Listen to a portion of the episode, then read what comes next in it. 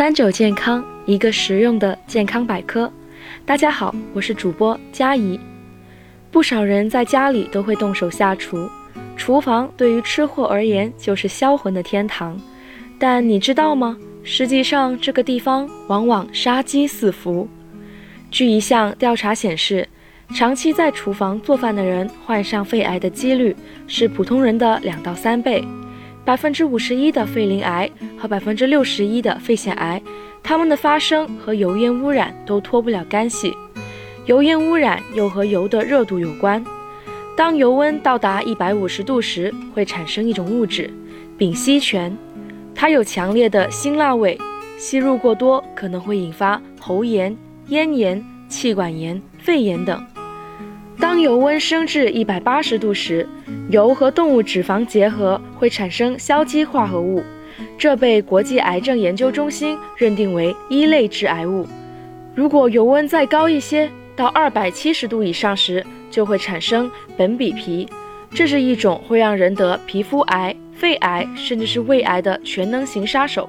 可能大家会觉得平时自己在家做饭用油不会这么高温。但煎、炒、烹炸等操作都能够让油温轻松飙到一百五十度以上。油烟除了会产生致癌物，还可能让人患上醉油综合征，像是喉咙发干、眼发胀，甚至是皮肤暗沉粗糙、体重超标等状况。预防醉油方法其实也非常简单，做饭时我们可以戴上口罩，做饭时尽量不用回锅油。并做好厨房的通风工作。除了用油，还有很多细微的角落，同样隐藏着我们看不见的危机。曾有研究人员把用久了的洗碗海绵放到显微镜下，竟发现一立方厘米海绵布满了超过五百亿个细菌。这些细菌可能会诱发腹泻、呕吐、发热，严重的还可能会引起心内膜炎症和脑膜炎。所以，我们平常需要做到洗碗海绵每个月替换一次，减少细菌重返口中的忧虑。其次，不少人应该都听过，筷子和菜板如果长期不换，就会被黄曲霉污染。但要产生黄曲霉这一致癌物，实际上必须先满足这些条件：环境潮湿、恒温二十多摄氏度、充足的营养。除非是一年半载不洗筷子。否则要满足这几个条件还是比较难的。不过虽然这样说，大家还是要做好防护措施，比如洗好的筷子要放在透气性良好的筷筒里，并把它放到通风的地方，最好半年换一批筷子。同样道理，平时不用菜板的时候，可以把菜板悬挂起来，菜板两到三年就要更换一个。另外，切肉和蔬菜的菜板最好分开。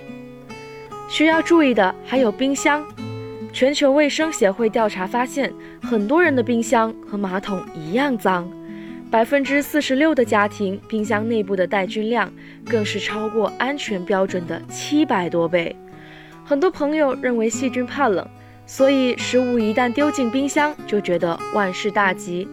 但事实上，细菌在寒冷环境中只会减缓代谢。一旦各位轻视冰箱的清洁，里面分分钟就会变成细菌培养皿，所以使用冰箱时一定要注意以下问题：冰箱的使用空间应该维持在百分之八十左右，这样能保持冰箱的冰冻度，还能更加省电。生熟食分开放，熟食密封放上层，生食可以放下层。定期清理冰箱，用干净的布或者海绵沾上醋来擦拭，这样能防止霉菌堆积。另外，告诉大家一个小技能，在冰箱里放小苏打或是现磨咖啡粉，可以吸走冰箱里的异味。此外，还有机构研究发现，百分之十四的家庭厨房水龙头上有大量的大肠杆菌，以及能够引起肺炎的金黄色葡萄球菌。值得一提的是，前段时间疾控专家提到的溅洒污染，所以大家平常尽量避免把肉直接放到水龙头下冲洗。因为这样不但不能去除肉上的微生物，还可能让这些细菌污染到水槽、案板、菜刀等地方。最佳处理方法应该是把清水倒进一个干净的容器，再把生肉放进去洗。今天听完之后，回到家花些时间做好厨房卫生工作，定期清洁，不再给细菌藏身的机会，让我们自己和家人也能更安心。